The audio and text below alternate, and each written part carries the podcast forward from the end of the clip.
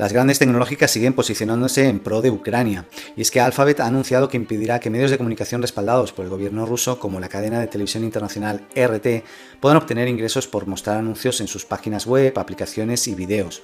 Además, Meta anunció el pasado viernes una medida similar prohibiendo a los medios estatales rusos crear campañas publicitarias o generar ingresos a partir de anuncios utilizando su plataforma.